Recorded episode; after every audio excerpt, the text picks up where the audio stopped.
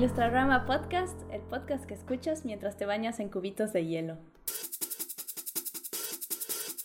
¿Qué tal amigos? Bienvenidos a Ilustrarama Podcast, el podcast en donde hablamos de ilustración y todo lo que hay alrededor. En esta ocasión hablaremos de storytelling, la importancia de contar historias en la ilustración. Y para eso me acompaña John, el viejo anciano de la montaña. Claro que sí, buenas, buenas, buenas, ¿cómo están? Cuando necesiten consejo, nada más tienen que subir el monte. Ahí los espero. No, pues ya me quedé sin consejo. Del otro lado está Homie, el personaje gracioso del grupo. Claro que ¿Cómo sí. venir? Siempre hace falta uno. No siempre, a veces hasta agregan tres y no. No mientas. Amas a la ardilla de la era del hielo. Eh, Estoy yo, que soy Paco, el vigía del chisme, claro. Y como invitada esta semana tenemos a Matiz, la Deus Ex Máquina. Eso. ¿Cómo estás, Matiz? Han ¿Cómo estás. Matiz? Hola chicos. Hola Matiz, qué gusto, qué gusto tenerte por acá en el programa. La verdad es que era algo que me emocionaba muchísimo desde que empezamos a, a conversar por Instagram y por fin hoy se logró. Bienvenidísima, de verdad. Sí, gracias por invitarme. Más bien, a ustedes, gracias por, por esta oportunidad. Y, y para quien no sepa quién es Matiz eh, González, eh, ¿qué te parece, Jones? Si nos cuentas. Claro que sí, Paquito. Eh, Matiz González es una animadora, ilustradora y directora boliviana. Su película de graduación Gravedad fue exhibida en varios festivales internacionales de animación y ganó varios premios, incluyendo el premio del público en OIAF y nominaciones a los Annie Awards y los premios Quirino. Matiz es la creadora de Solo era una roca que se parecía a alguien, un piloto de su propia serie para Cartoon Network Latinoamérica como parte del programa Girl Power de Pixelat. Hoy está desarrollando su nuevo largometraje, Condenaditos, en donde puedes ver su trabajo en su página que es www.matiz-gonzález.com, Matiz con doble S y González con Z ambas. Entonces, bienvenidísima, Matiz. Qué honor, qué honor, qué honor. Un John está llorando. John está llorando. La verdad, sí, tengo, tengo- tengo que decírtelo, eh, Matiz, justo y es mi oportunidad. Este, sí acabé llorando, la verdad, después de que el cortometraje. Dije, ay, por el amor a Dios, dije, no. ¿Pero Está cuál? ¿El, ¿Era solo una roca o Ajá, gravedad? era solo una roca. De verdad. Sí. Uy, tienes que ver gravedad. Ese hace llorar más. ¿Sí? Me buscaré mis pantuflas de conejito. Eh, Nadie lloró por era solo una roca. Qué bien. Sí, lo- fue, fue como muy emotivo. Me, me, me tocó como en muchas fibras. Entonces, gracias por eso. Estuvo muy Qué muy bien. Qué feliz me hace escuchar, de verdad. Ah, gracias a ti. Perdón, perdón por cortarlo, sí, lo un poquito, pero... eh, El fandom de vayamos- Sí, el fandom de Jones. Pero pasemos a la siguiente sección y que es la que son las recomendaciones de la semana. Y eh, pues voy a empezar yo esta vez. Ya me había tardado en empezar yo Sí, ya, otra ya vez. regresaste, ¿eh? Sí, ya, ya, ya, con todo. Entonces, eh, les quiero recomendar Watchmen de HBO. Eh, para quien conozca Watchmen, es una de las eh, uno de los cómics más eh, polémicos de, DC en los últimos años. En- Bueno, novela gráfica, de hecho, ¿no? Eh, eh, porque toca varias fibras sensibles, justamente, de la sociedad. Es una crítica, es una sátira. y hay una. Hace algunos años sacaron una serie en HBO que es bastante buena. Justamente retoman toda esta mitología que, si no han leído la novela gráfica, bien pueden ver la película que es hace algunos años. se retoma esta historia y pues nos enseña más personajes de este universo y nos, nos, nos- nos- también nos enseña el contexto en el que se, se desenvuelve todo esto. Una sociedad bastante americana, hay que decirlo, pero eh, una crítica eh, muy, muy acertada hacia el, hacia el racismo sobre todo, eh, que se vive y que compartimos también aquí en México. Entonces, pues dense, la verdad está, está muy, muy buena. Son, si no mal recuerdo, son como ocho capítulos. Y pues eso, nada más. Ahí se las dejo. Watchmen de HBO y Jones. ¿Qué nos vas a recomendar? Eso, buena recomendación, Paquín. Este, pues yo quiero recomendarles esta semana a eh, también un, un ilustrador y animador eh, presuntamente, presumiblemente mexicano, este, que se llama Vini Veritas. Vini Veritas, este, tiene casi 15 años, este, yo creo que editaba y animaba, este, con, ay, se me fue el nombre de este programa, pero bueno, de esos programas que ahora ya no Flash. se usan, de Dreamweaver y Flash, Paint. todo eso. Paint, ajá. Y, este, y justo él, este, pues tiene varios videos en YouTube de hace casi 13, 10, 11, 12 años. Perdón.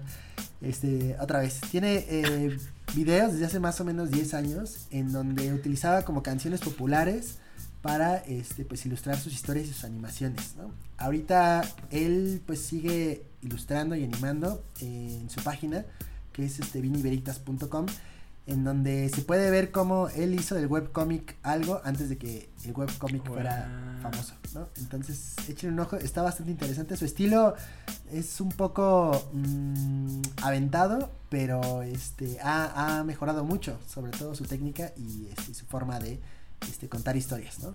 Entonces, ahí échenle un ojo, se- no se van a arrepentir.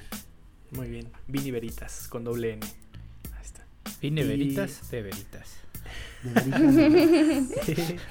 El personaje gracioso del grupo está haciendo- Sí, sí, me estoy tomando en serio. sí, suyas. viviendo esas expectativas. ¿Qué nos vas a recomendar, Homie? Fíjate que para los que no somos acá seres estudiados de los personajes y ana- anatomía como el señor Drog que no está el día de hoy desafortunadamente, Sí, pues yo siempre lo he dicho, yo soy muy tramposo al momento de estar dibujando. Muy, muy tramposo. Incluso mi- algunos concepts que he hecho, ahí se le, se le puede ver como la maña que de pronto hago. Entonces, no está mal. A ver, yo no estudié como ustedes. Déjenme en paz, lo hago en mis tiempos libres. Este, y para estas personas, o y todos aquellos que quieran aventarse a dibujar, existe esta página que se llama characterdesigns.com. Así como suena en inglés y con infrastructure, pero bien escrito, van a poder encontrar este repertorio de poses, fotografías y referencias para poder dibujar personajes anatómicamente correctos. Está muy cool porque es una librería libre. Ja, qué chistoso. Este, bueno, es una librería gratuita en la cual pueden consultar distintas imágenes y fotografías, desde desnudos, tanto femeninos como masculinos, como armas. Tienen una sección incluso como de catacumbas francesas, por si alguien ahí quiere hacer eh, algo medio macabrón, pues ahí está puesta la referencia, ¿no? Entonces, characterdesigns.com para todos aquellos que quieran dibujar. Yo me quedo con la palabra macabrón, entonces. Tenemos. Eh, Matiz, ¿qué nos vas a recomendar esta semana? Eh, bueno, me dieron permiso de recomendar dos cosas. Claro. y la sí. primera. mm, y la primera es un, eh, una peli que se llama This Magnificent Cake. Tiene un nombre francés que no sé cómo decirlo. Es una peli bélgica de, o be- de, de- de Bélgica eh, de stop motion y se trata de la- las colonias de Bélgica en África. Pero Ok. suena, o sea, suena político y tiene su parte política, pero más que todo es una locura, o sea, es, es muy loca, es muy loca. Hay así seres que son mitad persona, mitad caracol. Hay un, ay, es, es increíble y te hace llorar, te hace reír. No entiendes muy bien por qué, pero te hace sentir cosas. Eh, This Magnificent. Cake. Que nos contabas que es complicado, ¿no? Que, que incluso ahí lanzamos el reto para, si alguien la encuentra, que, que nos la comparta. Que nos porque- diga, sí. porque- entonces, muy bien. Link, link, link. Sí, sí. Yo la encontré, yo la vi en un festival porque le fue muy bien en festivales. Eh, creo que eh, entró a los, estaba nominada a los Oscars, creo. Wow. Órale. Creo. Por lo menos sé que estaba longlisted o shortlisted, pero sí. Ah. Va- va- Sí. Vamos a instalar aquí también una sección que se llame Los Homies. También para este. para nominar así películas y podemos decir que The Mag- This Magnificent Cake está nominado a un homie. Muy bien. Uy, sí, no, le- le- sí, es, es mucho, es una, es un, es un viaje, es un gran viaje. Y es solo 50 minutos, o sea, es largometraje, pero es cortito para un largometraje. De acuerdo. Y mi segunda recomendación era para la pandemia, que es cómprense plantas. Sí. Cuando estás eh, trabajando todo el día y tienes uno de esos días donde trabajas todo el día y nada funciona y no entiendes por qué, lo más hermoso es ver una planta que simplemente crece. y es como que, ah, genial. Es como que, Sí. Todo bien. nada. Todo bien, claro, no, no todo es tan difícil en la vida. Claro. Eh, Sí, sí, sí. No sé si les ha pasado, pero como una de las cosas más bellas que te puede pasar es verle un retoñito a tu planta. es Ah, como sí. de. Sí. ah, ¿qué es y que pensar que eh, pensar que tú eh, formas parte de ese proceso, o sea, como de que, que tú eres ahí una pieza para que pueda crecer es muy muy muy bonito. Exacto, se siente como si tú hubieras logrado eso. Exacto, claro, claro. mucho, pero claro, es lo contrario de un trabajo frustrante. Ah, Claro. sí, completamente de acuerdo. Logré algo hoy. Entonces, ahí tenemos las recomendaciones de la semana. Y en esta ocasión vamos a pasar a lo que sigue, que son los ilustradores de la semana.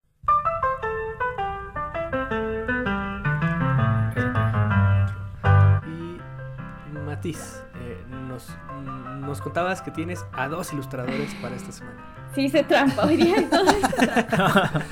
Ah, es tu programa, es tu programa. Tú puedes hacer lo que tú quieras. Mm, veremos. Eh, bueno, no, el primero se llama Alejandro Salazar, que es un ilustrado- ilustrador boliviano. Eh, y bueno, es muy difícil encontrarlo en, online. Lo pueden como que poner su nombre y poner imágenes. Eh, pero creo que hay que escribir Alejandro Salazar Bolivia. creo que si solo pones Alejandro Salazar no sale. Y ilustró para un cortometraje boliviano que se llama La abuela Grillo. Que ahí ya, ya van a encontrar. Es, eh, y nada, es conocido porque ilustra para los periódicos y siempre tiene ilustraciones políticas y siempre lo están censurando. Entonces es como que un guerrero, guerrero de la ilustración y es una persona increíble también. Es, eh, no sé por qué no es famoso, o sea, debería ser una de las personas más famosas. y creo que eso habla mucho de Bolivia más que de otra cosa. Sí, sí. Em, y el segundo que tenía en mente era alguien que sí se puede encontrar más fácilmente. y se llama Eduardo Yaguas. Y es peruano. Eh, hace mucho con pintura y como que tiene pinturas muy macabronas. O sea, es como que hay, hay algo bien oscuro, tiene como que este estilo medio naif, ¿no? Medio de niñito, pero eh, hace mucho con sueños y con pesadillas y con parálisis de sueño, entonces son cosas bien, bien oscuritas y como que fuertes, pero súper lindas. Muy bien. Venga. Eh, entonces, Alejandro Salazar y Eduardo Yaguas. Yaguas con Y, ¿verdad? Ujú. Muy bien. Sí, Entonces- y sí chequen, Abuela Grilla está preciosa, la Sí. ilustración preciosa. Sí, sí, sí. Sí, es el único, todos en Bolivia conocen ese corto. Es el único corto boliviano, básicamente, de animación. Sí, es un poco triste. Muy bien, muy bien. Entonces, ahí los tenemos. Muchas gracias, Matiz. Y ahora sí, vamos a lo que sigue, que es el tema de esta semana. Eh, como, como, como les mencionamos, vamos a hablar de la importancia del storytelling en la ilustración. Y creo que para empezar a hablar de esto, hay que, eh, em, más allá de clavarnos en el storytelling, creo que podemos eh, entenderlo con ejemplos más prácticos eh, que podemos encontrar en el cine y en la animación, ¿no?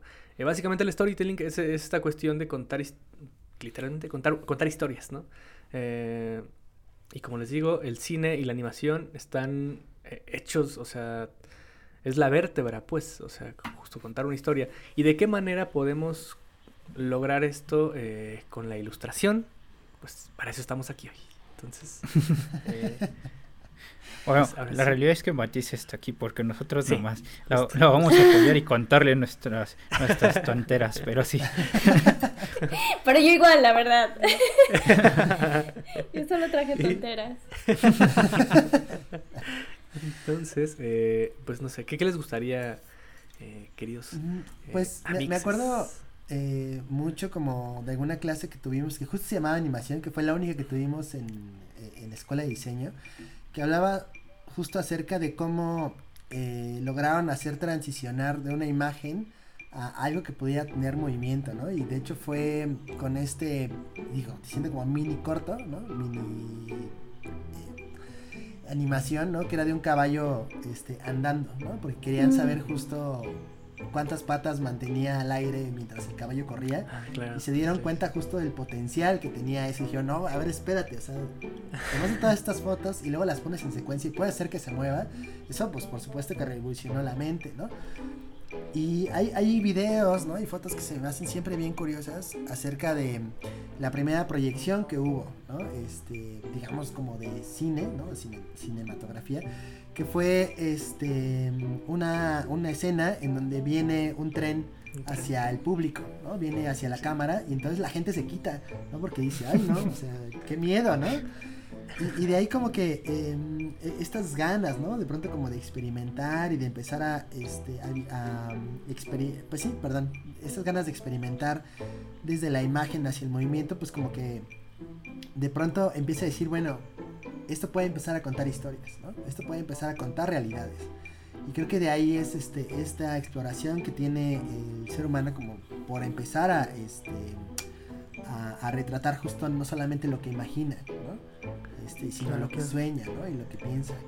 Sí, claro. Exacto, y, y cómo eso conecta con otra persona. O sea, eh, creo que es una cosa bien importante que eh, alguna vez debatimos en, en nuestro debate de ilustración digital contra tradicional, pero que es una, una cosa muy humana esto de, de comunicar sentimientos, sensaciones o provocar eh, eso que tú, que, que tú sientes en alguien más.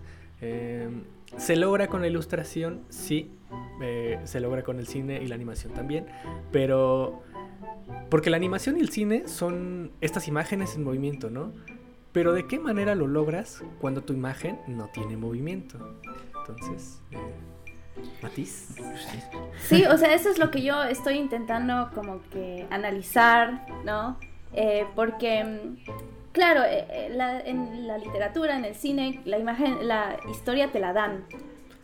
Cuando tienes solo una imagen, la historia como que tú te la inventas. No necesariamente, a veces son muy obvias, ¿no?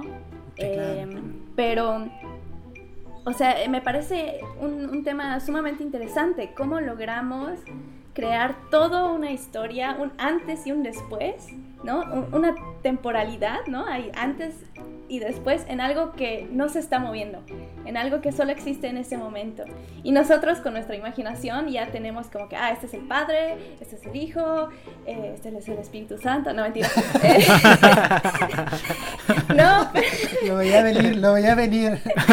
no, ese es el padre, este es el hijo, aquí están, o sea, están comiendo algo, eh, parece que alguien se ha muerto.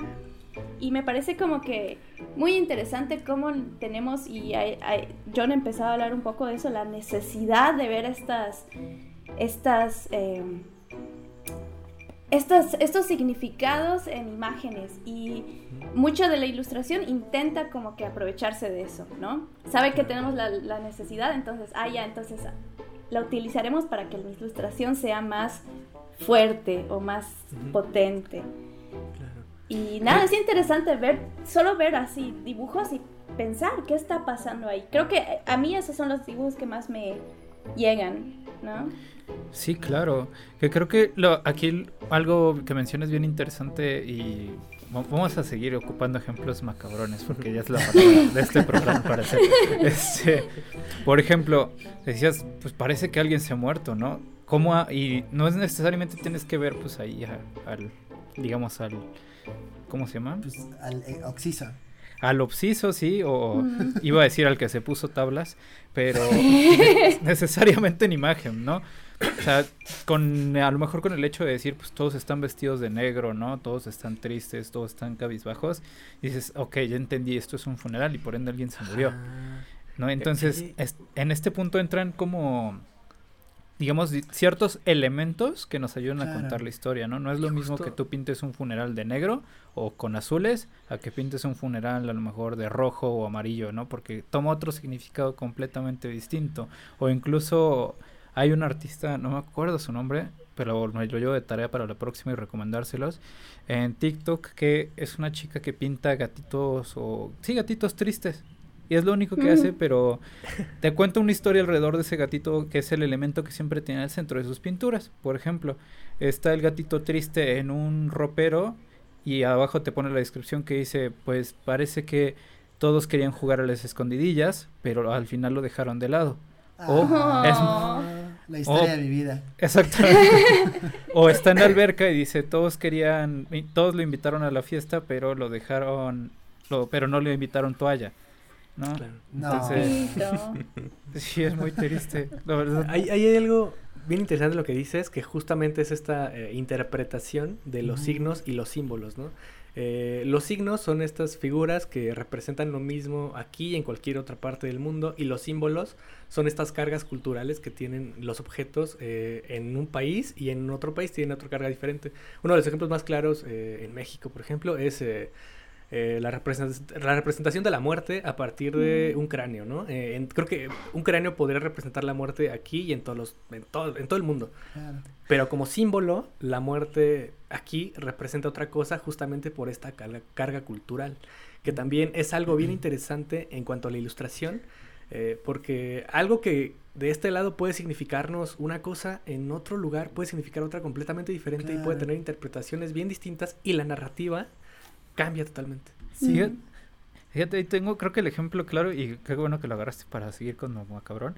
Este, eh, por ejemplo, en Michoacán, me parece, las personas en el Día de Muertos lo que hacen, por, por creencias del pueblo, que no, las cuales no nos vamos a clavar ahorita, van y desentierran a sus familiares para lavar sus huesos. Y los Qué vuelven a enterrar, hermoso. ¿no? Y de pronto hermoso. es muy lindo. O sea, aquí el significado que tienes bien precioso. Pero de pronto le dices a un europeo eso y es como de, ¿qué? Claro. ¿Cómo? La exhumación. Me voy a robar eso, lo estoy escribiendo, lo voy a utilizar en una peli. Es- Por favor, Ay, por favor. Sí, sí, sí. Wow. Y- y- Y justo quería preguntarte a ti, Matiz, ¿cómo es que de pronto eh, vienes de Bolivia, ¿no? Haces animación y toda esta parte y de pronto ahora estás en Alemania, ¿no? Y cómo estos símbolos y esto, estas, digamos, cargas culturales, pues cómo las ocupas a tu favor, porque de pronto a mí se me hace una locura que, pues, pues, sí tienes mezcla de dos países, por así decirlo. Eh, es bien interesante porque como que es esta gran, eh, esta charla de lo, lo universal contra lo personal. Eh, Claro. Por ejemplo, algo que me llamó mucho la atención es cuando estabas hablando del gatito triste, todos al mismo tiempo dijimos, oh, o sea, todos nos llegó. Y creo que es porque todos nos vimos reflejados en este gatito, de cierta manera. O sea, como que hubo mucha empatía de, nuestro, de nuestra parte. Y creo que tenemos como humanos la habilidad de ponernos en los zapatos de la, la persona que veamos. Y entonces como que hay cosas que son muy, muy bolivianas o muy mías, digamos, ¿no? Eh, mi cortometraje Gravedad, por ejemplo, se trata de la depresión. Y era como que, ¿a quién le va a importar ver esa cosa, ¿no? Ver esa peli si se trata de mí, de mí, de mí. Eh, y lo que tenía que aprender era a hacerla eh, para que justo pase lo del gatito, ¿no? Eh, pero sí, ¿no? O sea, cosas que son muy bolivianas pueden ser vistas por todo el mundo o muy mexicanas, como que la muerte o la calavera, todos sabemos que, o sea, todos vamos a sentir algo tomando en cuenta de que todos tenemos una calavera dentro de nuestra piel, Claro. ¿no? Claro. Entonces, eh, es como que un balance entre esas dos cosas. Es súper interesante, ¿no? Lo personal contra lo universal. Y Claro, Sí. ¿De qué manera ¿Cómo jugar con transmites algo personal? ¿O de qué manera Sí. haces personal? No, haces universal algo personal. Creo que es Exacto. una gran pregunta. no sé si vieron ese, no sé si conocen ese eh, eh, eh, comediante que se llama Bo, Burn, Bo Burnham. Bur- Burnham. ajá, eso, sí, sí. sacó, sacó un nuevo especial y El- Me gusta mucho su comedia, pero me- así sentí que ese especial no logra, justamente eso no logra. Es como que se trata mucho de él y de, de todo lo que pasó por la pandemia y su depresión.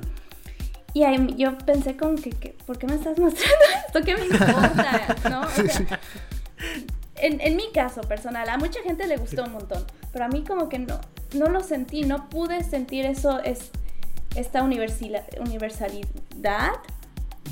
Y es chistoso porque no la sentí porque yo sentí lo mismo. Es como que, ¿por qué estás llorando? Todos hemos llorado. O sea, todos, Claro. hemos, es- todos hemos su- sufrido en esta pandemia. ¿Qué te hace especial a ti? Claro. Claro. Eh, no sé, no quiero hablar mal de él, pero me pareció, me pareció Sí. una buena... Sí, un Una buena referencia. Es que, eh, y es que también aquí hablamos, o sea que Eh, justo es un especial que graba en su casa, ¿no? En su departamento, en su cuarentena, y es una producción muy, muy buena, que está en Netflix, por si quieren checarlo. Sí, está bien hecha. Sí, y- pero, pero sí, o sea, tienes toda la razón. Tiene, tiene eh, en cuanto a que nuestras experiencias también definen nuestra percepción sobre las cosas. Claro. Eh, obviamente sí, habrá quien, quien, quien no quiera escuchar la misma historia que ya vivió eh, y habrá quien tal vez haya vivido diferente a la pandemia y necesite tal vez escuchar otra versión de lo que vivió. Y, y es, es completamente esta parte, ¿no? De, de- de cómo nuestras experiencias eh, eh, definitivamente... pues eh, modifican nuestra percepción sobre las cosas, que, que es una o sea, otra, cu- otra cuestión bien importante eh, al, al momento de interpretar la narrativa en, en- en- en una ilustración, en una película, en una serie. Exacto. O sea, entonces podríamos decir justo que nuestras propias proyecciones y experiencias son las que le dan la posibilidad a, eh, a vivir, ¿no? O a Claro. darle vida justo a las imágenes, ¿no? O sea, digamos que de esta manera es como se liga el storytelling con una, con una historia, ¿no? Una ilustración, perdón. ¿No? Un poco puede ser como, como Matiz eh, lo mencionaba al principio, ¿no? O sea, que en el cine y los libros, pues la, eh, la historia ya está dada, ¿no? Y uno como que nada más se sienta a, disfrutarlo, ¿no? Por otro lado, aun cuando en una, en una, eh, una ilustración cada elemento esté eh, colocado de una manera pues diseñada, ¿no? Porque al final pues este todo, todo lo diseñamos de alguna manera, ¿no? Eh, justo eh, como que entra mucho esta parte del factor de las propias experiencias, ¿no? Como decían hace rato, lo que ya conozco, lo que ya me has contado y lo que me estás contando que no, no comprendo, pero que me estás ayudando a entender a través de una imagen, ¿no? Y creo que eso es bien, bien interesante, este, como poder hacerlo eh, consciente, ¿no? Para empezar a proyectar, este, pues cosas que ayuden a sacar a uno de la cabeza, ¿no? Ahí como, como, así como un comentario muy pequeño, eh, Paquito, eh, ah, pues ya ha contado que él hace como eh, pintura, ¿no? Él pinta. Este, y pinta cosas que le salen del- de, su cabeza y de su alma y de sus experiencias, ¿no? Mm. Entonces, eh, alguna vez este, él pintó un- una especie como de escarabajo que, es- que, que ha muerto. Un cordyceps. Ajá, y que está infestado de cordyceps, ¿no? Entonces, cuando uno, seguramente las personas que escuchan esto dicen, ay, no, qué horror, ¿no? O sea, este, pero no, justo este, estos cordyceps lo que hacen es este, generar como estructuras en donde posteriormente se puede al- albergar vida, ¿no? Mm. Y en, esta, en estos hongos viven, pues hay casitas construidas, ¿no? Cada una diferente. Y, este, y están unidas por cables de, eléctricos, ¿no? Entonces, justo eh, esa es la, la escena. En algún momento, pues igual se la subimos para que también eh, la vean y no solo se las imaginen. Entonces, el cuadro ahí está. Y, de- y lo tengo aquí en la sala porque, pues, fui afortunado y me lo regaló. Este, más bien me lo robé y se lo quité. Este, y, y la verdad es que cada vez que desayuno no puedo no voltear a ver ese cuadro y empezar a imaginar las personas, las mini personas que viven ahí, ¿no? O sea, cómo están conectadas, cómo bajan del, de su hongo y van a saludar a la otra. O sea, Mm. creo que hay algo bien interesante en esta parte de integrar elementos y dejarle al, al lector, en este caso a la audiencia, que eh, conecte sus propias historias, ¿no? Claro, claro. Sí. Que, que digo, no sé si, si te ha pasado a ti, Matiz, pero eh, justo eh, cuando John me hablaba sobre qué interpretaba él de ese cuadro, a veces yo ya ni me acordaba porque así.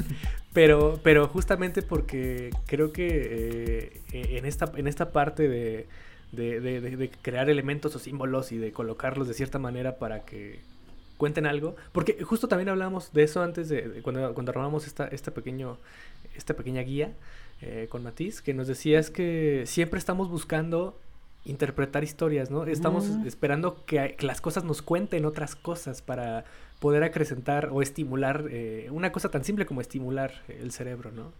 Eh, Mm. Porque no- nos cuentas un poquito, o sea, ¿te, te ha pasado esta, esta, esta, o que haya, alguien haya visto algún corto y lo haya interpretado de manera muy diferente a como te- tú crees que debería ser interpretado o bueno? A mí me pasa, bueno, mi, mi papá es pintor y él pinta arte abstracto. Y es muy chistoso porque, bueno, gracias a que crecí con él, eh, aprendí un montón sobre cómo, cómo aprender a ver el arte abstracto, porque es algo que no, no, está, no, es, no está muy en ti, tienes que aprender a verlo. En el sentido de que cuando vas a su taller y dices, wow, qué bonito este, este perro, ¿no? Este cuadro me, me hace recuerdo a un perrito, se enoja contigo. Te ay, pucha, ahora lo tengo que cambiar porque ahora solo veo ese perro. Entonces es como que Wow. lo que él quiere es que no puedas tener ninguna asociación. Eh, él dice, el sentimiento no debe estar filtrado a través de, de, de, significados, ¿no? Tiene que ser sentimiento puro y lo que ves es eh, el arte, o sea, el material. Eh, no hay mensaje. Lo único que ves es sentir, ¿no? Y como que em, tuve que entrenarme y entrenar mi ojo, y bueno, lo hice porque vivo con él, para ahora, digamos, ver un Jackson Pollock en un, en un eh, museo y sentir eso, como que, wow. O igual hay como que la historia famosa, eh, Mark, Mark Rothko, que es un pintor que hace, eh, o sea, pinta cuadrados. Pero no, no muchos cuadraditos, sino un cuadrado de un color. Ese es su cuadro.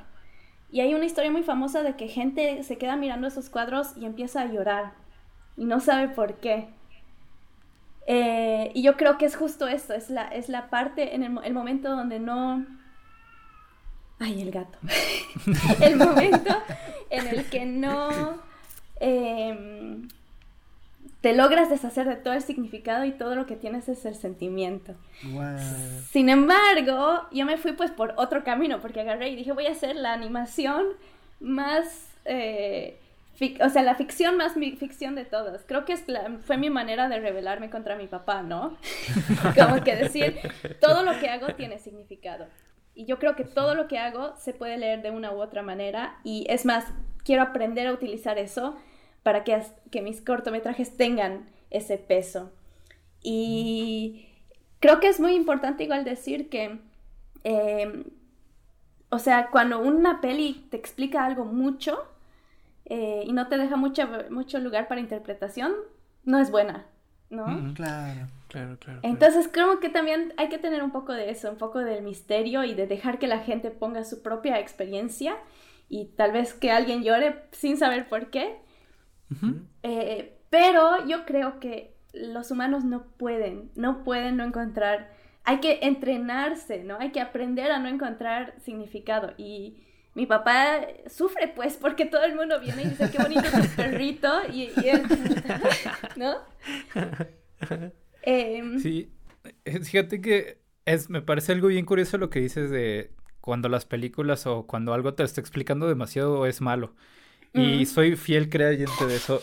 Y creo que varias veces lo he dicho con el señor Tarantino aquí, que pues, no soy muy fan. O de pronto creo que el mejor ejemplo son las comedias gringas. ¿No? ¿Por qué? El cine es una cosa gigantesca. No tienes el sonido. ¿no? Que el sonido no solo es lo que están diciendo o lo que están platicando, ¿no? Sino es un sonidito chistoso, el, sonido de un coche, no sé, sonido tienes lo que está sucediendo en pantalla y tienes lo que no sucede en pantalla, ¿no? Eso quiere decir, pues puede entrar algo por la izquierda o por la derecha o por arriba o por abajo que no esperabas. También tienes efectos especiales, tienes el tiempo, tienes color, tienes un montón de cosas y no es por ser grosero con mis compatriotas estadounidenses o americanos, pero pues, los, gringos. exactamente. los chistes que cuentan solo son en diálogo. Y lo que ves son dos personas hablando y contándote chistes y bueno, eso es un stand-up, ¿no? Y es una película lo que estoy viendo. ¿Por qué demonios me estás poniendo un stand-up en una película? Entonces, creo que el hecho de poder ocupar todos estos elementos, como bien dices, Matiz, y el hecho de que, bueno, y para mí, insisto, es un punto personal, lo más importante de una película de cualquier producción audiovisual va a ser lo que no nos están diciendo o lo que no sucede en pantalla o a cuadro. ¿no? En cuadro me refiero a ilustración o en. ¿Cómo se llama? O en, cine o en la pantalla digital, como lo quieran ver ustedes, escuchas. ¿Por qué? Porque, eh, y volvemos con el ejemplo del gatito, ¿no? En el, el gatito adentro del closet escondido llorando, no veíamos a sus amigos lo veíamos a él nada más y no era necesario que ni siquiera que nos pusiera una descripción, sino que ese cuadro por sí solo ya nos contaba una historia. A lo mejor estaba escondido en el closet porque, no sé, sus papás estaban llorando, ¿no? O estaba escondido en el closet porque sus amigos lo dejaron de lado, o porque se sentía triste, o porque su mamá, lo que sea. ¿no? Te cuenta muchísimas historias. Y eso, evidentemente, y creo yo que es lo más importante de, del arte, pues te tiene que hacer hablar, te tiene que hacer platicar como lo estamos haciendo hoy en día. Y si de pronto te dice la película o lo que estás viendo, pues es que es esto, esto y esto, porque esto y nada más. Ah, bueno, gracias señor, muy, muy amable. Gracias Ahí. por la lección. Sí, Te sí. sientes algo- insultado, sí, te sientes como Claro. que no soy estúpido. Hay como, hay un dicho de, de los más famosos es show, don't tell, ¿no? Muestra, Exacto. no lo cuentes, que es una de los como que las reglas de oro para hacer cine. Exactamente. Ahí hay algo que mencionabas que es una de las preguntas que, que tenemos que hacernos. Es eh, que si para saber leer historias eh, hay que... O sea, es que me ponen... O sea, para, para poder entender una historia hay que saber sobre historias. O sea, con esto me refiero a que para poder entender algo hay que tener La teoría y todo experiencia. Exactamente, ¿no? Porque justo creo que hay algo que dicen, que, que es muy cierto, que, que, sí, que sí hay algo que tiene bastantes eh, eh, interpretaciones, tal vez tampoco es bueno, y algo que, algo que te deja, o sea, que te, que te limita y te dice, es que esto significa esto, y te lo estoy explicando de esta manera para que lo entiendas así. Entonces, creo que eso también nos lo da, por ejemplo, si vemos alguna película que tenga simbolismos de la antigua Grecia, por ejemplo, ¿no? Algún ejemplo aquí ya muy específico. eh, entonces, habría que saber primero qué significan esos símbolos para después poder ver la película, la serie, la animación, la ilustración. Eh, bueno, que para, para ustedes, o, o a lo mejor podemos verla sin necesidad de, de entender todos estos símbolos y aún así poder eh, entender lo que nos quieren decir. ¿Qué es mejor? ¿Qué creen ustedes? Bueno, a mí personalmente, porque estudié, estudié cine y antes me gustaban las películas, pero ahora amo el cine. Justo porque aprendí eso, ¿no? Es todo un lenguaje, es todo un lenguaje nuevo. ¿Qué significa la luz? ¿Qué significan los, los, los ángulos? Eh, ¿Qué significa eh, el, el- el tiempo, ¿no? El timing. eh, que es- o sea, todo tiene significado y cuando lo aprendes, logras como que es mucho mejor, todo se abre mucho más. Y bueno, también tiene sus, sus partes malas porque después te das cuenta cuán malas son la mayoría de las otras películas. Pero hay una película que se llama El retrato de una dama en fuego o en llamas. eh, Portrait of the Lady on Fire. Y también es eh, francesa, así que ni me voy a meter a decir el nombre francés. Y me parece una de las películas más sutiles de la vida en ese sentido de que, o sea, no te cuenta nada y te cuenta todo a través de otras cosas, a través del, del ritmo. Tiene un montón con el ritmo, o sea, se nota que han contado cuántos pasos da cada personaje, eh, miradas a través de... No tiene mucha música, porque la música ya también un poquito hacer un poco de trampa, ya estás como que poniendo mucha interpretación para los... eh, eh, para la gente que mira. Y esa peli es así, una obra de arte en lo que es eso, no contar. O sea, poner todo sutil, sutilísimo. Es, es increíble. Algo, por ejemplo, ahí que, eh, o sea, como haciendo, escuchándote, Matiz, y reflexionando, eh, algo que tiene mágico en el cine, pues es justo este lenguaje cinematográfico, ¿no? O sea, como esta factura a la que le dicen, ¿no? Donde, como decía Homie también, ¿no? La música, la luz, el encuadre, ¿no? Lo no dicho cuenta un montón de cosas. ¿Y tú crees que existe como, o ustedes creen que existe también como el lenguaje de la ilustración, el lenguaje ilustrativo? O sea, hay forma de contar cosas dentro de una ilustración que no sea explícitamente lo que está descrito, o tal vez ya me volví loco y no sé qué estoy diciendo. Pero No, yo creo que sí. Sí, yo creo que tienes muchísima razón ahí, John. No, evidentemente no son los mismos, porque pues a- aún y hoy en día no le podemos poner sonido a una ilustración. O sí, ¿no? Pero se convierte en otra cosa. Exactamente. Ya no es Es- ilustración, claro. Es video. Algo ahí que, digo, no es Harry Potter, ¿no? Donde nada más se mueve. Sería increíble. Pero sí, yo sí. A ver, eh, creo que parte mucho de lo que nos dice Matiz, y estoy de acuerdo contigo en que es una gran película. Eh, a ver, no es, y yo siempre lo defiendo. Si ustedes quieren hacer algo, no es necesario que lo estudien. Pueden hacerlo y les va a dar mucho valor a, a lo que están produciendo, sí, pero no es, digamos, forzoso. Si ustedes quieren dar a comunicar algo o quieren da- dar a interpretar algo, lo, es tan sencillo como pensar, ok, ¿no? Gatito triste, ¿no? ¿Qué es lo que necesitamos ver? ¿Cómo, cómo es una persona triste? no podrían ser colores vivos. ¿Por qué? Pues porque colores vivos significa alegría, ¿no? Un amarillo a lo mejor es más alegría, más e- energía, ¿no? Ok, entonces, ¿qué colores son tristes? Ah, pues azules, pueden ser algunos negros, grises, ¿no? Después, ¿qué elementos son los que me transmiten tristeza? Pues a lo mejor una lagrimita, ¿no? El ojito de Remy de gatito triste. eh, a lo mejor está encorvadito, ¿no? Y, y con, con estas cosas que parecieran obvias, pero no, haces este como viajecito y poco a poquito vas metiendo piezas y piezas y piezas y piezas, luego borras todas esas piezas, nueve, metes otras nuevas, ¿no? Porque dices, pues ya no me hizo sentido, y así poquito a poquito vas construyendo, ¿no? O sea, yo no creo que necesites saber leer, digámoslo así, las historias para poder disfrutarlas o crearlas. Claro. Que es algo, eh, creo que es algo que igual hablamos alguna vez eh, en cuanto a la música, ¿no? Porque cuando somos niños tenemos ciertos gustos muy afines a cosas eh, cuando realmente no tenemos experiencias estéticas, ¿no? Que nos guíen para que nos digan qué es bueno y qué es malo, sino más bien eh, es algo como muy, muy humano, o sea, que, que Mm. conectamos con sensaciones, con colores, con cosas que, eh, que estimulan estas emociones, pues. Que, que Claro, las reglas, las reglas entre comillas que se crearon, se crearon a partir de lo que ya sentimos y no al revés.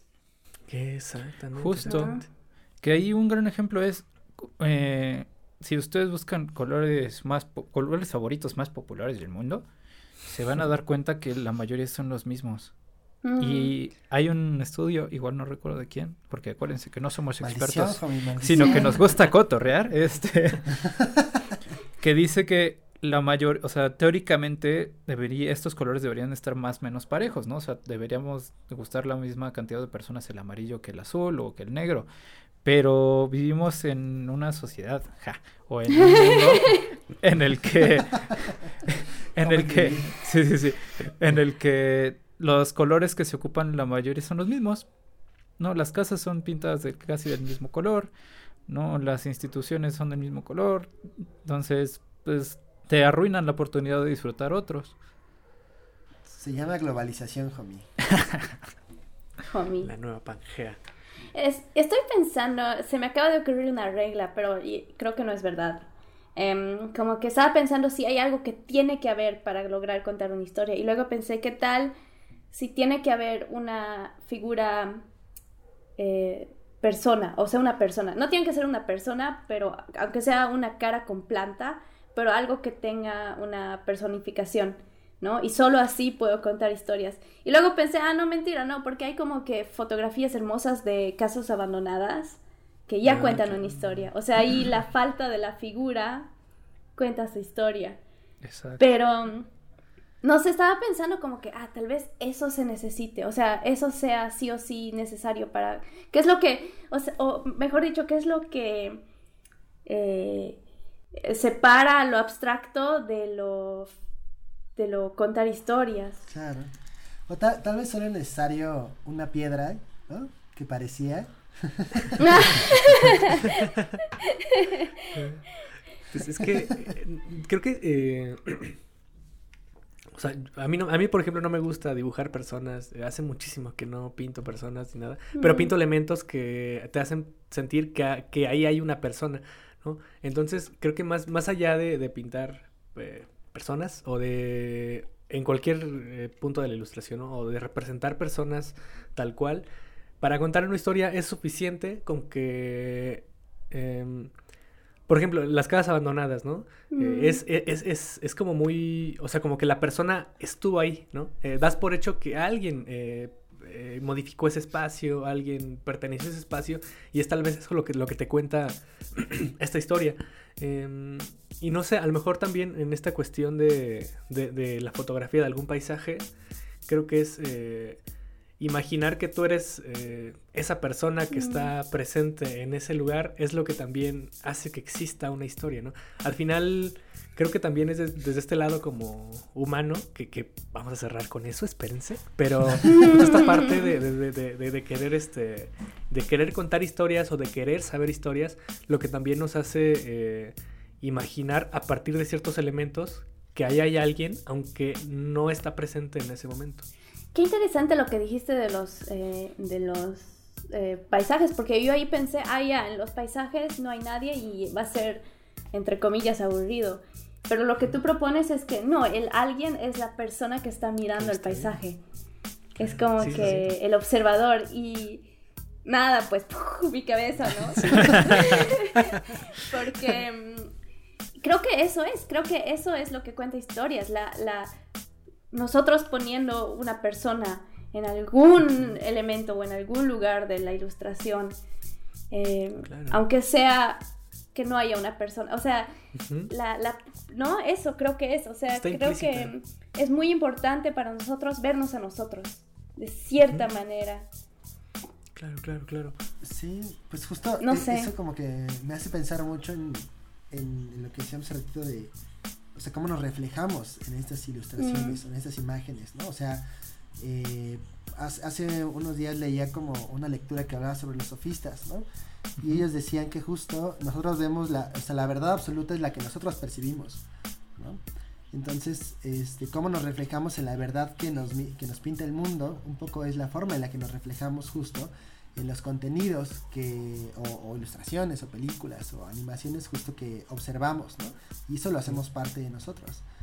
Entonces, claro. eso reflejarse en algo o en alguien más es bien interesante y bien rico también. Claro, claro. Que, que bueno, eh, igual regresamos un poquito a esta parte de si hace falta saber de historias para entender Mm. otras historias. Tal vez sí. Eh, pero eso no implica que tengas que hacerlo. O sea, más bien Sí. creo que puede enriquecer mucho otras narrativas el hecho de conocer. Mientras más historias conozcas, eh, pues eh, tienes muchos, muchísimos más caminos para interpretar otras historias. Eh, justamente eh, antes hablábamos de Fahrenheit 451 y una, una de los, uno de los puntos eh, que menciona Bradbury eh, en el libro y, en- lo retoman un poco en la película, en la, en la última, es que el hecho de que las personas conozcan las historias o las versiones de las vidas de otras personas es que se empiecen a cuestionar su propia vida, ¿no? Claro. Y, y en eso, para, para, para la historia de Fahrenheit, eh, es el conflicto.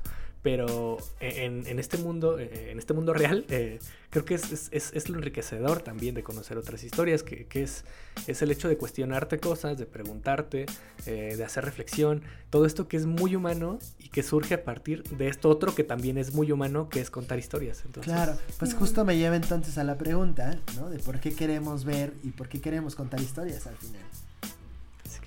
¿quién quiere contestar primero?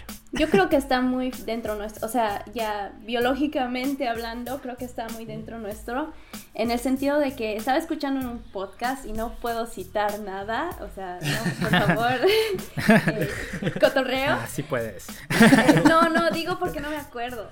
Ah, O sea, un podcast de algún día que escuché que decía que para nosotros es muy importante como que inventar nuestra narrativa de nuestras vidas, ¿no? Decir, esta persona soy yo y yo me defino así porque yo soy, qué sé yo, soy chiquita, soy eh, dedicada, cosas así, ¿no? Es muy importante cont- contarnos estas historias porque si no, nos volveríamos locos. O sea, entraríamos en una depresión muy profunda. eh, porque la vida no tiene sentido. O sea, la- la- el universo no tiene sentido.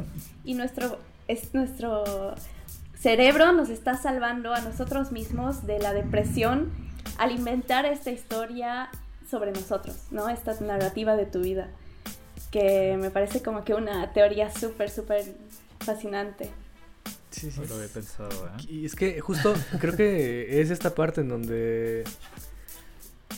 O sea, sí, si pones a pensar, realmente pues no hay ningún motivo, no hay sentido, no hay nada. Y justo creo que eh, pues lo que hacen las historias es, es proponer que sí. O sea, eh, Claro. darte algo como, como para levantarte otra vez. Y creo que también, y también, no sé si es, o sea, si, si es también un problema eh, o una cuestión ahí psicológica, que yo creo que sí, pero el hecho de buscar significado en cada cosa que pasa en tu vida, porque justamente son esos significados los que le dan forma a tu propia historia, ¿no? Que, Ujú. que- que justamente, eh, o sea, si nos metemos otra vez a la parte de, de- de- las... De, de lo que construye una historia, encontramos un chingo de estructuras en cuanto a personajes, en cuanto a situaciones, y todo eso eh, lo podemos ver reflejado en nuestra propia vida. O sea, en, en la historia de nuestras vidas, nosotros somos el protagonista y a lo mejor el villano es tu jefe, ¿no? O sea, ese tipo de personajes que están presentes siempre, eh, o podemos si hacemos una reflexión, podemos encontrar estos arquetipos en personajes de Claro. nuestra propia vida. Entonces, Yo, yo, yo ahí, por ejemplo, difiero como en esta caracterización del, del bueno y el malo. Porque al final tú eres el que está reflejándose en el malo, pues. O sea, tú Mm. estás Sí. entendiendo la maldad y el Sí, lo sí, sí. maligno de ese ente. Entonces, realmente tú tienes la posibilidad de moverte por todos estos eh, arquetipos de personajes de Jung, ¿no? Entonces, es bien chistoso eso, ¿no? O sea, como que dices, sí, el malo es muy malo, pero aguas, porque, o sea, uno es el que está interpretando esa maldad, ¿no? Y el que le da ese claro. sentido. Entonces, dice mucho de nosotros. Sí, claro. Que mm, yo, yo contestando a la pregunta, sí creo que está en nuestra naturaleza como seres humanos y seres vivientes, pero más humanos, Ajá. el hecho de contar historias por una razón, ¿no? Y es, e- es como mi razón de pensar, ¿eh? No digo que sea universal, pero para mí los humanos son naturalmente mentirosos. Hmm. Ok. ¿Por qué? Y, y, y vuelvo al ejemplo clásico que es, imagínense que hay un, un humano se encuentra con un león, ¿no? Y los dos corren porque se espantan, ¿no? Entonces vamos al lado del león. El león lo que va a decir a los humanada es, me encontré unos humanos con lanzas ahí que nos querían cazar. Fin del mensaje. ¿Ven? Vamos con los humanos. Llega el humano corriendo y todo. Oh, carnal, es que me encontré con un león de este tamaño, de dos metros. Tiene los dientes bien afilados. Tiene acá las garras bien llenas de sangre. Nos quería comer a todos y fue a llamar a su manada. ¿Qué? ¿Cu- ¿Cuándo pasó todo eso? Solo, solo viste un león, ¿no? Y esto lo vemos desde, desde que tenemos historia de que existimos, ¿no? Entonces, para mí los humanos son seres mentirosos desde el inicio. Eso no significa, y creo que está mal vista la mentira, ¿no? Yo sí creo que hay mentiras buenas y mentiras malas, porque naturalmente están en nosotros. Pero el hecho de contar historias es llevar a esta exageración a mentira. Para bien. Hay, hay algo, ayer estaba, estaba jugando Assassin's Creed Origins y, y justamente tiene lugar como en, en, eh, eh, entre, en esta guerra entre Atenas y Grecia y en cierto punto conoces a Sócrates y Sócrates explica, eh, hay algo, y escuchando, o sea, escuchando, bueno, leyendo estos diálogos de, de- de Sócrates eh, en, un, en un videojuego, eh. Justamente, ajá, me puse a pensar en que también parte importante de contar historias o de divulgar ideas eh, también tiene que ver con la preservación, o sea, con, con esta cuestión evolutiva de que, de que lo que el maestro te enseña, te lo enseña para que tú como alumno no tengas que perder el tiempo en descubrirlo por ti solo, sino más bien agregues a lo que ya sabemos. Que creo que las narrativas eh, un poco también funcionan de esta manera. Nos estamos contando la historia que alguien más ya, este, ya digerió, te la está dando ya en un plato para que tú te comas lo que creas que te hace falta, ¿sí? Y no vas a clases, y, y hagas otra sopa con eso, o sea, Mm. eh, bueno, con esos mis ingredientes, ¿no?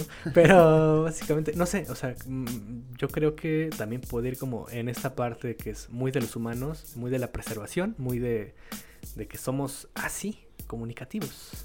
Hay sociales. una... Ay, perdón. perdón. No, adelante, adelante, adelante. Hay una teoría de Yuval Harari que mm, dice que básicamente eh, los humanos estamos en el, tope de la cadena ali- alimenticia porque contamos historias.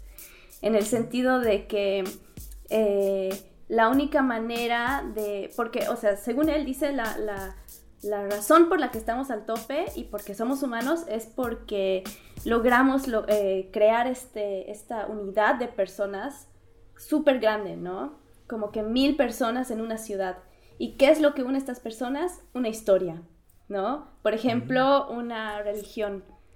Eh, Claro. Claro. entonces, al haber, como que al haber logrado eh, esta, mm, esta habilidad de contar historias, hemos podido crear ciudades, hemos podido crear como que una narra- narrativa que une a miles y miles y miles de personas.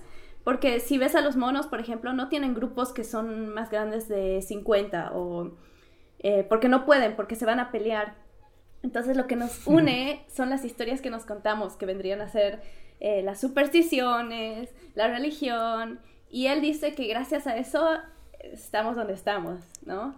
Gracias a eso estamos haciendo un podcast en Ilustrador. Exacto, contando Sí, claro. la. Sí, Que la, la- la- este- la generación de comunidad. Tyrion Lannister en Game of Thrones tiene una frase que a mí me, me encanta y me vuelve loco, que es, no hay nada más poderoso que una historia, Mm. ¿no? No hay un enemigo que la pueda matar, ¿no? No hay ejércitos que la puedan vencer. Una historia es capaz de definir el rumbo de todo un pueblo. Exacto. ¿Y qué tal que otra Sí. historia? Cuando la historia se reescribe. Y ahí es donde se originan los chismes. Y es donde entro yo. me contaron. Porque somos pues yo me sé otra versión. Exacto. Mm. Exacto. Pero sí, lo que nos divide son historias, ¿no? O sea, ahora También. que estamos en una, en una era de mucha división, son Claro. historias. O sea, ¿a quién le importa si eres de derecha o de izquierda, en, digamos, en el sentido del universo? ¿A quién le importa? Pero a- ahora estamos en guerras por esas cosas, ¿no? Sí, Claro. por chismes. Sí. Exacto. Por chismes, sí. Sí. Que, que sí es eh, esta parte bien interesante, lo de que las comunidades eh, se unen o se dividen a partir de las historias. Y justamente también era uno de los... eh, o sea, un- una de las estas consignas en contra de del clasismo, del racismo, de todo esto, en lugar de buscar cosas que te dividan, o sea, cosas diferentes, eh, es buscar cosas que...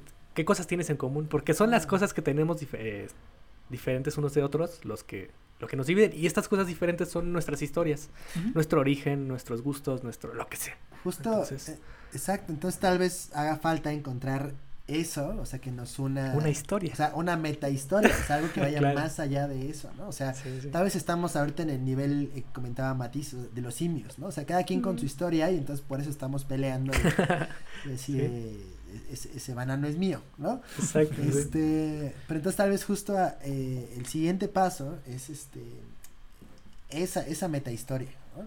que Mm. ayude justo a, a- a unir ya en una sola y probablemente habrá nuevas metas historias y entonces nos estaremos peleando tal vez ahora con seres de otras dimensiones este, pero justo creo que eh, pues por ahí puede ser algo interesante explorar ¿no? De acuerdo. Creo que sí. Y Mm. pues creo que si, si, si tiene, tiene algo más que agregar al tema.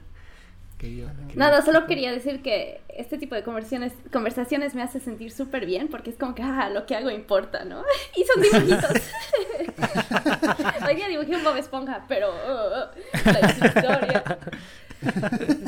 Sí, sí. Sí, y, y pues seguramente en algún en algún eh, en algún momento este las Edas, ¿no? Este la Biblia, ¿no? Digo, bueno, Mm. se respeta mucho este las creencias religiosas, ¿no? Pero eh, eh, esta ¿cómo se llama? Eh, la epopeya de Gilgamesh, o sea, justo sirvieron para fundar parte de la humanidad, ¿no? Entonces tal vez esas personas no se no pensaban justo que iban a construir el futuro de nosotros, ¿no? Entonces creo que esta parte de poder contar historias, ¿no? Ya sea desde un lenguaje visual, desde un lenguaje escrito, desde un lenguaje habl- hablado, ¿no? Que es lo más tradicional, pues es, yo creo que de las ac- acciones como humanas más importantes que existen, ¿no? O sea, poder preservar justo nuestra historia para saber de dónde venimos y hacia dónde vamos. Entonces, pues ahí, Matiz, tienes una gran responsabilidad con las generaciones futuras y la humanidad. Ah.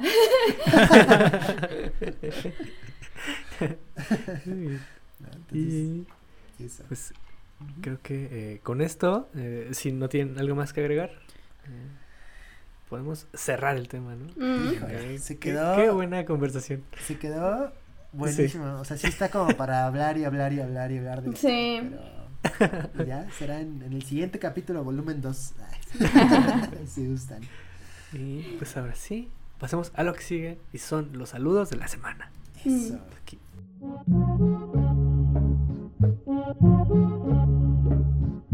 DJ Drog presenta So- so- so- sonido itinerante sonido profesional en todos los estados. Y Matiz, ¿a quién te gustaría saludar esta semana? Bueno, quiero, eh, hoy día, eh, no, no hoy día, pero esta semana me peleé con mi, con mi mejor amiga. Tuvimos una, es que tengo una, tenemos una, una relación muy, muy de pareja.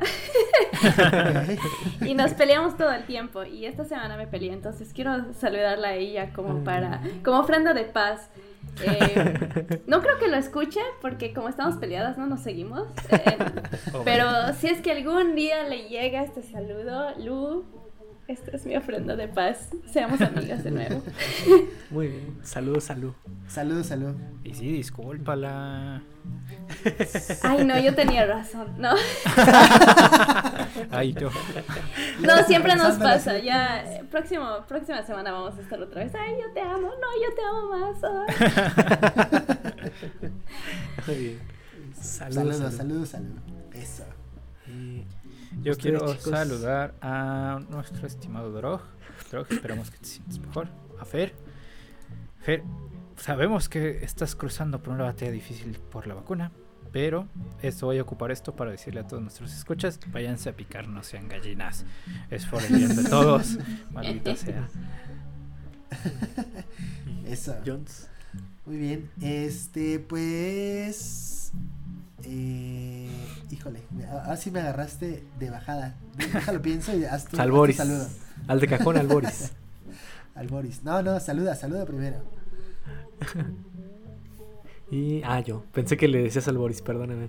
Yo quiero saludar a, pues, a nuestras Patreons, a Liz Morales, Paloma Aguilar, a Abril, al perro golondrino. Y eh, ya, a ellos nomás. Venga. ¿Tú? Yo quisiera saludar a, a nuestras practicantes Shanat Mandujano y Lucía Sánchez. Que eh, en- próximamente se van a integrar en sus prácticas profesionales aquí en este gran proyecto de Ilustrarama.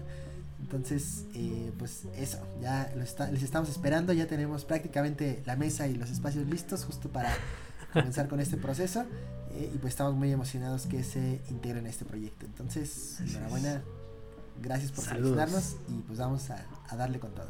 Y Así para es. los que por desgracia no pudimos integrar, porque créanme que nosotros queríamos adoptar a todos, pero desafortunadamente todavía no podemos tener 100 practicantes este, al mismo tiempo, ¿verdad? Eh, pues muchísimas gracias, ¿no? La verdad es que revisamos sus portafolios y todo, tienen excelentes trabajos. Desafortunadamente, pues esta ronda no se pudo. Pero para cualquier cosa que necesiten o cualquier apoyo que podamos darle para su carrera profesional, pues aquí tienen Exacto. a dos profes, a un servidor que pues debe intentar Así cotorrear con ustedes y a Paquito para darle su guía espiritual, como no. El No, soy chismoso. de la Yo les voy a. Ah, no, contar mentira, cosas de Paquito ellos. no era el sabio. Del equipo. Pa- pa- Paquito es el chismoso. Paquito es el chismoso. El que cuenta dice- historias. Exacto. El, el que grita, se están escapando. Cuando es obvio. Eh, pa- para, para cerrar, eh. Matiz, eh, ¿cuáles son tus redes o dónde podemos encontrar eh, tus proyectos y tu trabajo? Em, me pueden encontrar en Instagram como Matisse con dos S y una E. Punto González con Z las dos. Matiz González. Em, y pueden encontrar mis cortometrajes en Vimeo, solo me buscan, buscan mi nombre. Y mi página web es em, Matisse González, mm, matisse-gonzález.com. Y... Ah, sí, muchos de mis cortometrajes no están online porque los seguimos mandando a festivales. Pero si me mandan un mensaje por Instagram, les paso el link privado. O sea, no me molesta, mo- no me molesta compartirlos, es solo para que no esté online para los Venga. festivales, porque son unos malditos. ma- Desgraciados. No, Sí. eso, la verdad sí, hágalo porque es una experiencia bien linda poder ver el trabajo de Matiz. Increíble. Muy bien, Ah. muy bien. Sí. Y, Gracias. este, ¿Cuáles son tus redes, Jones? Ok, este, a mí pueden encontrarme como hon.viveros en Instagram, ya saben. Ahora sí, ya ni voy a decir pian pianito porque eh, está muerta esa red, pero pronto, pronto empezaré a subir cosas nuevas. O tal vez habrá otra, ¿no? Ya, este. Muy bien, Las tuyas, homie. Las mías son en todos lados como arroba no soy chilito. Yo prometo ya empezar a subir cosas, ya te preparé algunas. Eh, y si no, ahí viene el Mictober que también participen si pueden. Ya está próximo a salir o si es que no, ya salió. Y pues Ya la viene, realidad es que es lo último que tengo en mi Instagram desde el octubre pasado. Pero subo historias. También este, Sí, subo historias, Arasúa, entonces, ¿no? ahí en Instagram y Ferry Dross o Her Name is Fer también para que lo sigan, le sigan en Instagram. Muy bien. Y a mí me encuentran como Paco Seoku en Instagram y a Ilustrarama como Ilustrarama en Instagram y Facebook. Y ya para irnos, Matiz, muchísimas gracias por haber venido. Nos la pasamos muy, muy bien. eh, qué gran tema. eh, y admiramos bastante tu trabajo. Entonces, qué, qué lujo tenerte. Muchas gracias. No, no, no, para mí, para mí es el honor y muchas gracias y nada, fue divertido, o sea, me divertí un montón, eh, fue súper interesante charlar con ustedes, así que gracias a ustedes. No, pues, Muchas gracias. cuando quieras, cuando quieras, Matiz, esta es tu casa y pues aquí estamos para lo que necesites. Igual, verdad. cualquier cosa me, me, me avisan. Eso. Muy bien, muy bien. Oye, y, y mandarle saludos también a, a Bolivia. Venga. ¿no? Ay, mi Claro. Bolivia. sí, Claro, claro. pobrecita, está pasando por muchas cosas ahora. Sí, entonces, pues saludos. Ojalá, ah, ojalá alguien llegue de. Sí, un abrazo a Bolivita. bueno. Pues venga, eh, Eso es todo. Ahora sí, vámonos. Bueno. Gracias. Adiós. Adiós.